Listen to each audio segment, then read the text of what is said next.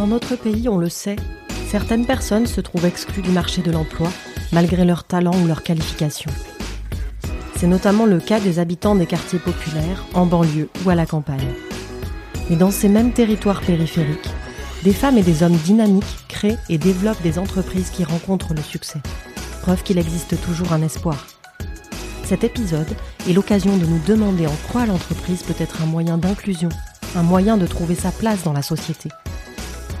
Pour aborder ce sujet, nous irons à la rencontre de Saïd Amouche, un entrepreneur social engagé pour la diversité dans les entreprises. Il est le fondateur de Mosaïque RH, un cabinet de recrutement et de conseil en diversité. Il nous fera part de ses conseils pour que les entreprises soient davantage à l'image de la société. Nous écouterons également Afida Gebli, entrepreneuse issue d'un quartier populaire. Elle a créé une application qui facilite les échanges entre tous les acteurs d'une résidence sociale. Grâce à son témoignage, nous verrons comment l'entrepreneuriat est un levier de réussite pour les habitants des territoires périphériques. Enfin, Olivier de la Chevannerie, fondateur du groupe Sigmatel et président de réseau Entreprendre, nous livrera son point de vue sur la nécessité de prendre en compte la diversité sociale, territoriale et culturelle dans l'entrepreneuriat et le recrutement. Bienvenue dans Entreprendre pour un monde qui change. Je vais, même dans le, sens inverse de, ce que tout le monde raconte. Olivier de la Chevannerie. Moi, je trouve que euh, le turnover euh, dans une entreprise, c'est une chance. Parce que euh, le turnover, c'est-à-dire finalement faire venir de nouvelles personnes, accueillir de nouvelles personnes, former des nouvelles personnes, laisser partir des gens pour qu'ils aient d'autres expériences. Vous voyez, c'est déjà commencé par là. Et en fait, on se rend compte qu'avec le turnover, la diversité rentre dans les entreprises. C'est-à-dire que Aujourd'hui, euh, c'est par l'habitude de l'accueil de, de, nouvelles personnes euh, que finalement on se met à, à, à faire venir des gens euh, de, de, lieux différents, de, de, cultures différentes, etc. Donc je, je pense que euh, la diversité des compétences, c'est vraiment une chance. Et je, je même, je, je vais vous dire, quand on a des, des sociétés qu'on rencontre, euh, et que on se rend compte que la plupart des, gens sont là depuis 20, 25, 30 ans. Il, fut un temps où on se disait ah c'est super, ce sont des gens fidèles. Aujourd'hui, on pourrait même, on pourrait plutôt se dire c'est un peu inquiétant quoi. C'est-à-dire que ils, n'ont pas l'habitude d'accueillir, ils de nouvelles personnes, ils n'ont pas l'habitude d'accueillir la diversité. Les, gens restent, alors sans doute ils sont bien, il y a sûrement une belle culture d'entreprise, mais il n'y a pas la culture de la diversité. Je pense qu'aujourd'hui c'est euh, accueillir des gens euh, qui viennent d'horizons différents, c'est une façon comme une autre euh, d'innover et de faire entrer un peu de sang neuf, de fraîcheur dans l'entreprise. Diffuser une culture de la diversité, c'est justement ce que fait Mosaïque RH. Cette entreprise à mission accompagne les entreprises de plusieurs façons. Aide à la mise en place d'actions de recrutement, conseil en diversité, formation à la non-discrimination. Cette entreprise est détenue par une fondation actionnaire qui promeut auprès des employeurs la notion de recrutement inclusif. Voyons maintenant avec son fondateur les bienfaits de cette idée et les conseils qu'il donne aux chefs d'entreprise. L'intérêt de pratiquer le recrutement euh, inclusif, en fait, euh, il est multiple. Saïd Amouche. Euh, on a d'abord compris que le plus important aujourd'hui, c'est pas de fabriquer une société euh, avec euh, des populations qui sont éduquées aux politiques sociales, éduquées à, à euh, l'accompagnement traditionnel, hérité de la vision de l'État-providence. mais la vocation, c'est de permettre finalement à des jeunes sur lesquels l'État investit, euh, sur des parcours d'éducation, sur des parcours de, euh, de formation, de leur permettre de retrouver du travail. Et nous, euh, on pense que il y a une profonde injustice de constater finalement que des jeunes qui ont des compétences et qui sont volontaires et qui peuvent enrichir une organisation, eh bien, ne sont pas invités à passer des entretiens de recrutement. Euh, sous prétexte qu'ils euh, ils sont pas cooptés, sous prétexte que on a un préjugé négatif trop fort sur ces populations-là. Et nous, on, avait envie de faire la promotion en fait de leurs aptitudes, de leurs compétences, pour donner envie aux recruteurs de les détecter et surtout en fait euh, faire en sorte qu'ils euh, deviennent de futurs leaders euh, issus euh, de la diversité. On voit pas assez en fait aujourd'hui de populations différentes prendre la tête des organisations. Euh, donc il faut faire émerger une nouvelle génération de leaders et la diversité permet euh, ça. Et euh, la conséquence, lorsqu'on est sur des politiques d'inclusion économique, c'est comme ça qu'on dit chez, chez Mosaic, eh bien ça permet aussi de, générer de la cohésion sociale, de générer du lien, de pousser chacun de sortir de sa bulle. Et donc une société qui est apaisée, c'est une société qui s'enrichit, qui est capable de créer, capable de se développer. Une entreprise qui recrute dans la diversité, elle augmente forcément à un moment donné euh, sa capacité à commercialiser ses produits, à réinventer ses produits, à mieux les positionner ou gagner euh, des nouveaux segments de clientèle, parce que euh, on pense différemment et on, on touche mieux notre cible. C'est un vrai sujet de société. Pendant de nombreuses années, on a considéré que la, discrimination n'existait pas en France parce qu'on était euh, protégé euh, par un certain nombre de, vertus euh, de la République. la méritocratie existe, mais la méritocratie ne prône pas l'égalité de traitement. La méritocratie, pardon, se confronte à la non-égalité de traitement dans les processus de recrutement. Et la vertu qu'on doit avoir, c'est de d'abord, à partir du moment où on est sorti de euh, cette phase de déni ou de méconnaissance, euh, la vertu, c'est de pouvoir s'engager. Si une entreprise s'engage dans une politique euh, d'ouverture à la diversité, c'est faire le choix en fait d'aider l'entreprise à se développer. c'est un investissement qui sera rentable. C'est une croissance qui sera forcément garantie à terme. alors la question c'est est-ce que c'est à court, moyen ou terme en fonction des postes, en fonction des segments, des territoires et autres, euh, peu importe. Mais on est toujours gagnant quand on joue la carte de la diversité. Donc le conseil que j'ai envie de dire, entreprise, engagez-vous en matière d'inclusion économique. On l'a donc compris, les pratiques de recrutement des entreprises ont un rôle à jouer dans l'inclusion économique des habitants des territoires périphériques, qu'il s'agisse de banlieues ou de territoires ruraux.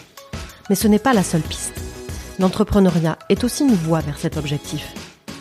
Restons avec Saïd Amouche, il nous dit ce que sont les spécificités des entrepreneurs de ces territoires et leur livre ses conseils. Finalement, être entrepreneur, c'est souvent des individus qui auraient pu devenir salariés, mais qui ont cette folie, euh, qui croient à la liberté, la liberté d'entreprendre, euh, et qui veulent euh, exploiter en fait leur capacité pour pouvoir développer des nouveaux produits, des nouveaux marchés.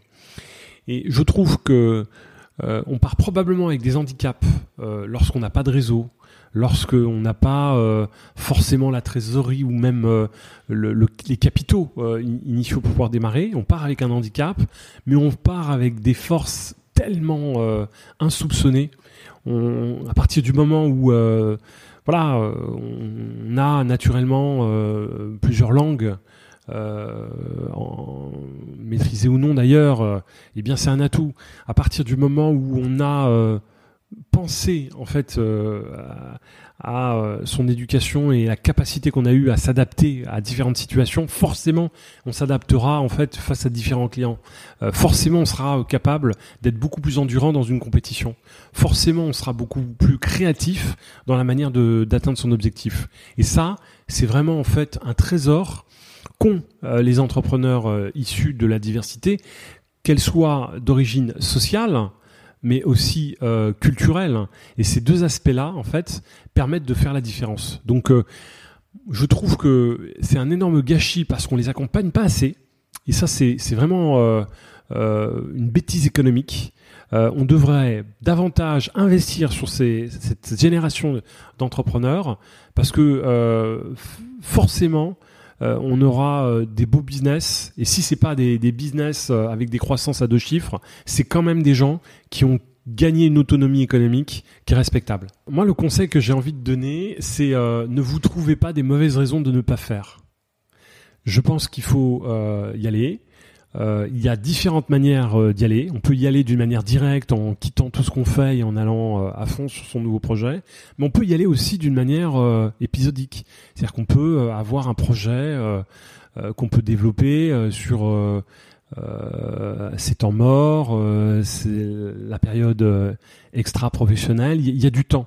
il faut euh, profiter de ce, temps-là, faut investir ce temps-là pour pouvoir défricher, rencontrer du monde, commencer à tester le, le, concept. Hein. Et euh, souvent en fait c'est des moments en fait qui coûtent pas plus. Euh, c'est des moments où on n'a pas besoin forcément d'avoir euh, beaucoup d'argent surtout quand on est dans le domaine du service. Et je pense que le plus important c'est de faire le saut. Et si on sent que cette phase elle est elle est garantie eh bien faut absolument oser le faire. Parce que expérience réussie ou non on s'en sortira avec plus de richesse en matière de compétences, on aura mieux appris et compris la société, et donc on sera forcément un meilleur salarié demain ou un meilleur citoyen. Donc il faut y aller, il faut oser. Même si on perd, on aura quand même gagné. Allons maintenant à la rencontre d'une jeune entrepreneuse qui a osé se lancer. Originaire de Seine-Saint-Denis, Afida Gebli a connu une expatriation heureuse à Londres. Elle est embauchée dans une grande entreprise et prend des responsabilités. À la recherche d'un emploi après son retour en France, elle essuie plusieurs refus et décide alors de créer son entreprise. Son témoignage est la preuve que l'entrepreneuriat est une solution favorable à l'inclusion économique et plus généralement une solution pour résoudre les problèmes quotidiens des habitants des quartiers populaires. Euh, l'entrepreneuriat, j'avais une petite expérience dans le passé, vraiment informelle, c'est-à-dire que pendant mon adolescence, j'ai réussi à, créer un petit business très simple. Euh, vraiment pas prétentieux, mais j'avais beaucoup aimé euh, l'exercice et du coup je me suis dit bah c'était sympa, j'ai réussi à faire quelque chose, pourquoi pas maintenant? Tout a commencé en, en, en 2016. J'ai constaté qu'on ne pouvait pas gérer euh, la vie de l'immeuble, euh, ou en tout cas anticiper ce qui pouvait y avoir et notamment les nuisances éventuelles. Euh, du coup, j'ai imaginé un outil où on allait faciliter la, communication. Donc, je l'ai appelé NEBS. NEBS, c'est la contraction de neighbors en anglais, qui veut dire voisin. Et, euh, je me suis dit bon bah voilà, on va le déployer auprès de, des habitants d'un immeuble. Et, puis et puis voilà, chacun pourra anticiper, prévenir. Bon bah moi je vais je vais avoir un anniversaire un peu bruyant. Moi dimanche matin à 8 heures, je compte faire euh, un peu de travaux dont, dont la perceuse voilà, je vous préviens. C'était ça l'idée de base très vite, je suis, j'ai cherché où le déployer, je cherche un environnement assez propice euh, aux échanges. Ça fait-il tout de suite euh, le parc social? Euh, j'ai moi-même grandi dans cet environnement. Effectivement, euh, la, la, concentration de, de personnes euh, au même endroit, ça fait, ça, ça, crée des échanges assez importants. la facilité aussi d'aller discuter avec son voisin dans ce dans dans dans dans, dans ce type de quartier a, a, a fait que, que, que ça a été tout de suite l'endroit propice à cela. et très vite, je me rends compte que que ce qu'il faut aussi à ces locataires, c'est avoir une meilleure réactivité euh, des signalements, de problèmes, pannes, etc. auprès de, depuis le bailleur. Et là, je me rends compte que pour que l'application fonctionne, il, faut que le bailleur soit soit soit dans la boucle. Donc euh, donc on pouvait pas s'arrêter à seulement des échanges entre voisins euh, pour prévenir euh, des nuisances, mais mais plus globalement sur la vie de l'immeuble, la gestion locative, la panne d'ascenseur, pourquoi, quand, quand est-ce qu'elle sera réparée, enfin suivre vraiment tout, tout, tout, le parcours en fait de ce du, signalement initial. Et puis très vite, j'ai vu que au-delà des échanges, ça, pouvait pousser un petit peu, euh, créer en tout cas de l'émulation auprès de ces populations. Souvent des personnes assez discrètes, euh, pour euh, certains qui ne maîtrisent pas encore la langue, comment les faire participer à la vie de l'immeuble, à la vie du quartier, eux qui, qui, sont souvent dans le silence. Et, et, c'est là où j'ai eu l'idée de lui donner une dimension encore plus sociale qu'elle n'était, puisque déjà créer du lien, c'était c'était très intéressant. Mais, mais en plus de ça, euh, faire participer le plus grand nombre aux échanges. Et pour cela, il me fallait adapter l'outil euh, de telle sorte à ce qu'il soit compris du plus grand nombre. Et c'est là où j'ai imaginé un outil inclusif dans lequel euh, on va limiter le texte au strict minimum pour laisser place au visuel. Donc des codes couleurs, des images qui vont représenter au mieux, traduire au mieux l'information qui est partagée. L'ascenseur est en panne, vous avez une, euh, un, un, ascenseur qui est dessiné euh, et puis barré. On voit le HS à côté. L'idée de l'application, au final, euh, aujourd'hui, comment je la décris, c'est un, un, outil de communication inclusive.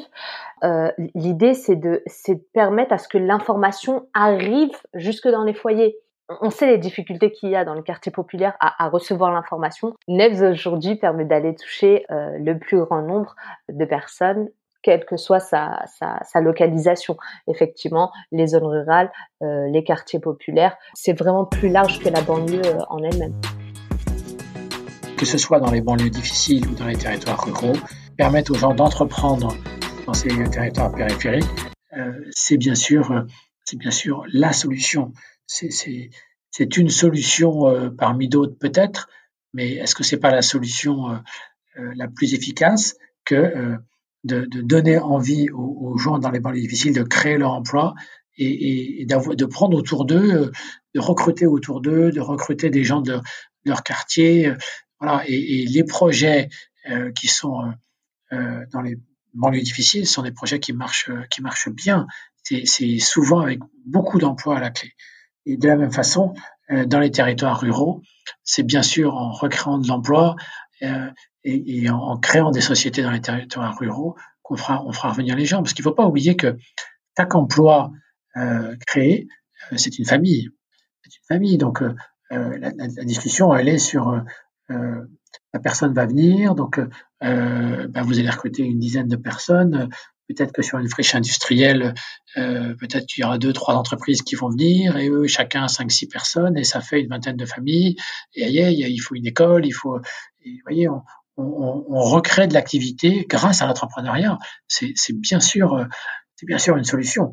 Je, pense qu'il faudrait même commencer par ça, ramener de l'activité économique euh, pour pouvoir développer ces territoires. Vous venez d'écouter Entreprendre pour un monde qui change, un podcast de réseau Entreprendre. Vous pouvez retrouver tous les épisodes sur Apple Podcasts, Spotify, Deezer et les autres plateformes d'écoute. Réseau Entreprendre est une association reconnue d'utilité publique. Elle fédère des chefs d'entreprise bénévoles qui s'engagent pour accompagner des entrepreneurs à potentiel de création d'emplois pour les aider à réussir leur création, reprise ou croissance d'entreprise. Pour en savoir plus, rendez-vous sur notre site internet www.réseau-entreprendre.org. Voix off, Delphine Eke.